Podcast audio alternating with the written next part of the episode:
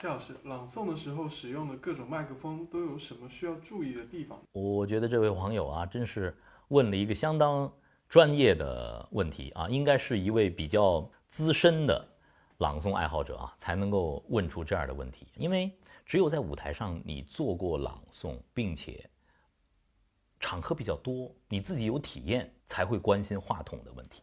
所有的朗诵，声音都是灵魂，如果声音不行，再好的戏也出不来。我参加过太多的朗诵会了，越是知名的、资深的朗诵艺术家，一定会彩排，一定会走场，一定会亲自试话筒。这是对自己的艺术的一种尊重，是对艺术表达的一种尊重，这是必不可少的一个环节。包括歌唱家、演奏家，他们最在意的都是现场的音场环境、扩音设备。到底怎么做？那么，我为了回答你的问题啊，就是一个好的话筒到底怎么试呢？我觉得得和环境相匹配。有的时候啊，物理空间太小了，比如说就在一个呃书屋，在自家的客厅，我们做一个书会，做一个朗读会，其实是不需要扩音设备的。本身声音在空气当中的震动就足够美好，不插电就已经能够完成作品和人心之间的共振了。但是在大的空间，在剧场、在礼堂，甚至在户外，那么扩音设备就成为了一个必须。话筒怎么试？三个重要的指标。第一个是话筒的灵敏度，灵敏度你就得看话筒它对你的不同频段的声音的反应到底怎么样。有的话筒非常费劲儿啊，一定要大声说，它才能够传达你的声音。很多细腻的声音它就没了，这样的话筒不好，你得试试。细腻的感情，它能不能传达？比如说像苏轼的“江城子，十年生死两茫茫”，这就是很内敛的一首词。十年生死两茫茫，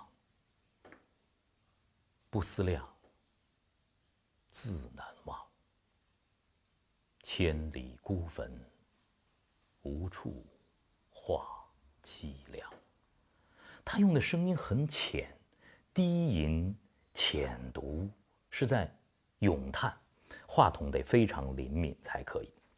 这些细腻的东西你要去试。还有个就是还原性，一个话筒是不是能把你的音色，把你不同频段的声音都能够很好的展现出来，也得试。在现场要试，耳朵得灵敏。那么我们的耳朵，艺术家的耳朵怎么听得到呢？要留意反听，要留意反送。在舞台上，其实不好的反送会有很大的延迟。这会影响到你和观众之间的一个心理的交流。最好的音场是你听到了，观众也听到了，你听到的和观众听到的是一样的效果，这是最棒的。所以说反送也非常的重要。一个话筒如果在高频的地方，在力量很足的时候会破掉，那也不是好话筒。比如说朗诵毛泽东的《沁园春雪》，啊，到了高潮的部分，惜秦皇汉武。略输文采，唐宗宋祖稍逊风骚，一代天骄成吉思汗只识弯弓射大雕。俱往矣，数风流人物，还看今朝。这么大的力量，这么澎湃的感情，如果话筒不好，它一定是要爆掉的。好话筒。对，还原你本身的情感非常非常的重要。那么，一个好的话筒，最终是要形成声情并茂、人诗合一，触动人心。如果您能够细腻地感知到现场的音场、话筒的使用，那您就成为一个真正的朗诵达人了。让我们用声音和心灵连接，感动所有人。